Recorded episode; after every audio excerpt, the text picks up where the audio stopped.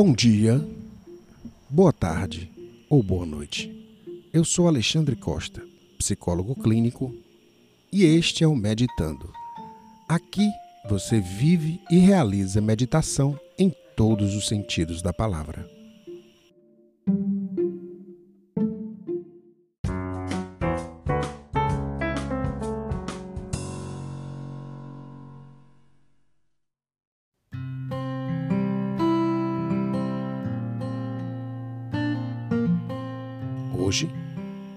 Vamos falar de ansiedade e pânico de um jeito divertido, relaxado e terapêutico.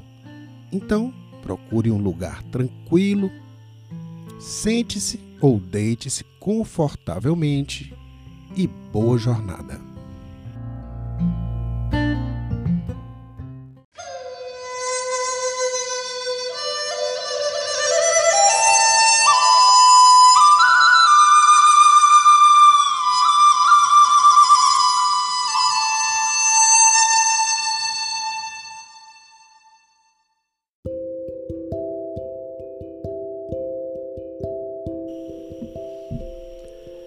Quem me conhece sabe que eu sou um nerd. Nerd curte ficção científica.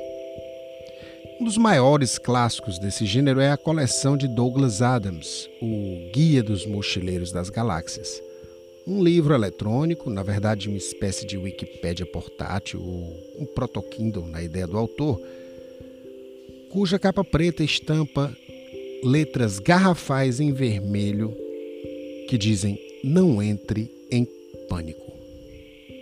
É um excelente conselho.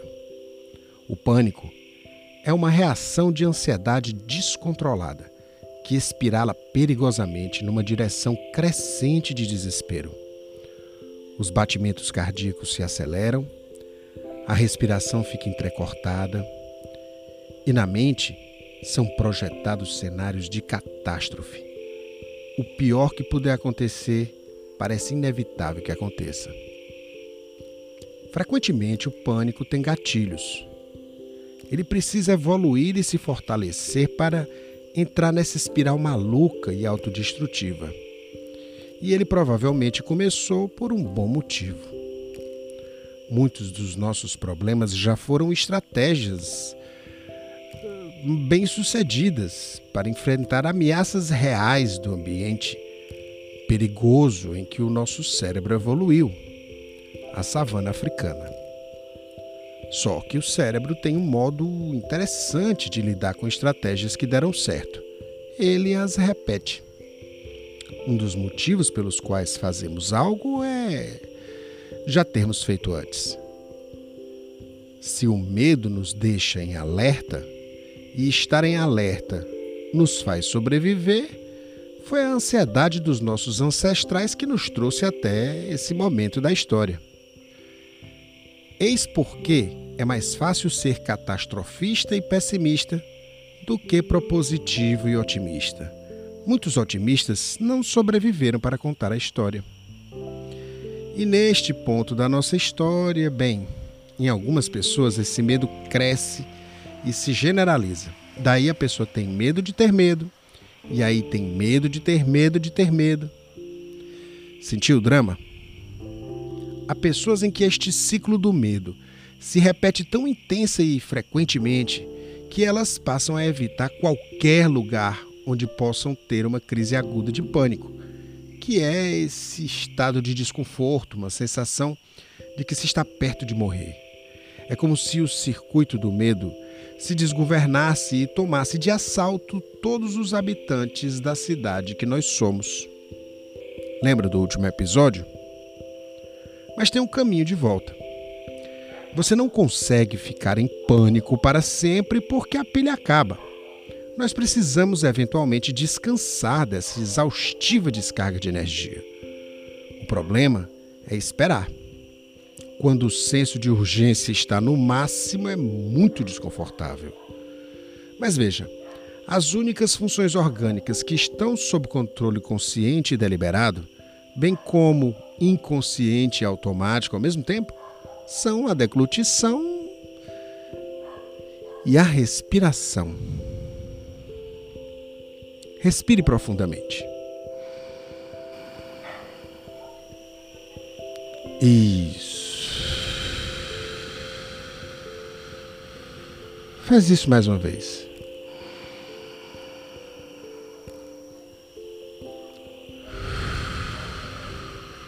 Mais uma.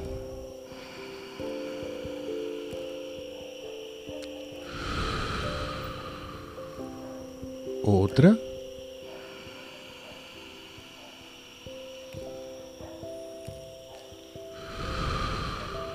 E agora uma última.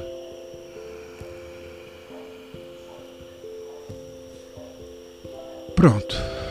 Agora deixe ela voltar para automático. Percebe como você está mais tranquilo agora do que quando começou a ouvir este episódio? Se houvesse uma máquina de ressonância magnética funcional escaneando seu cérebro, você ia ver o sangue dentro da sua cabeça migrar de estruturas profundas e primitivas de expressão emocional, o chamado sistema límbico, para o seu córtex pré-frontal, atrás da sua testa. E essa última estrutura é responsável pelo seu autocontrole. Mas é assim tão simples, alguém podia perguntar. Sim, quando você pensa nisso. Acontece que quando o pânico está instalado, você não pensa. O seu pensamento foi sequestrado foi escravizado pela ansiedade generalizada. Você precisa enfraquecer o pânico, puxando o sangue para outras partes do corpo. Por este motivo, quando em pânico, pular, correr ou fazer qualquer esforço físico pode distrair o mecanismo desgovernado do pânico. Daí você respira. Respire contando de 10 a 1. Entre cada um dos números, diga para si mesmo uma frase ou uma palavra curta de conforto. 10. Está tudo bem. 9. É só um pico de ansiedade. Não vou morrer. oito. Já me sinto melhor. Sete. Cada vez mais relaxado.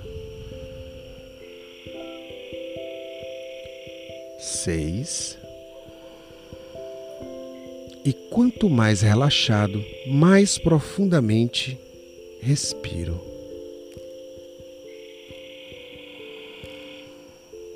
cinco. E quanto mais fundo vai minha respiração, mais o relaxamento se espalha pelo corpo todo. Quatro. Estou quase totalmente relaxado. Três. Respirando lenta, profunda e sincopadamente. 2. Estou no controle. 1. Um, sinta essa paz. Ela vem do seu esforço. Não entre em pânico. As dicas que eu dei neste episódio podem ser bastante úteis, mas é possível que não funcionem totalmente no seu caso específico, por um motivo que é só seu. Por isso, não substitui o tratamento com um psicólogo competente. Ele vai adaptar técnicas ao seu jeito de lidar com o seu problema. Isso não impede, é claro, você de ouvir esse episódio várias vezes, sempre que pensar que a vida é um trem desgovernado que despenca inevitavelmente no abismo. Antes do abismo, tem este episódio do Meditando. E é possível que a cada vez que você escute, ele consiga ser mais útil para você, porque, como eu disse, repetição é o que o cérebro faz para ficar tranquilo.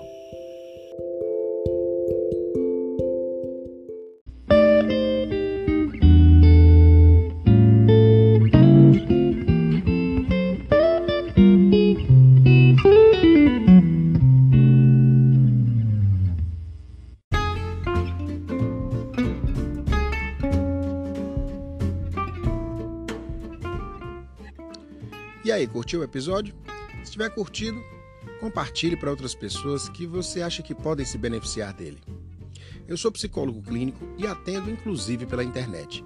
Se você quiser me contactar para uma abordagem mais personalizada, basta ir até instagram.com/alexandre Costa e falar comigo, me mandando uma mensagem no direct que eu respondo no máximo em 24 horas. Um grande abraço e até o próximo episódio.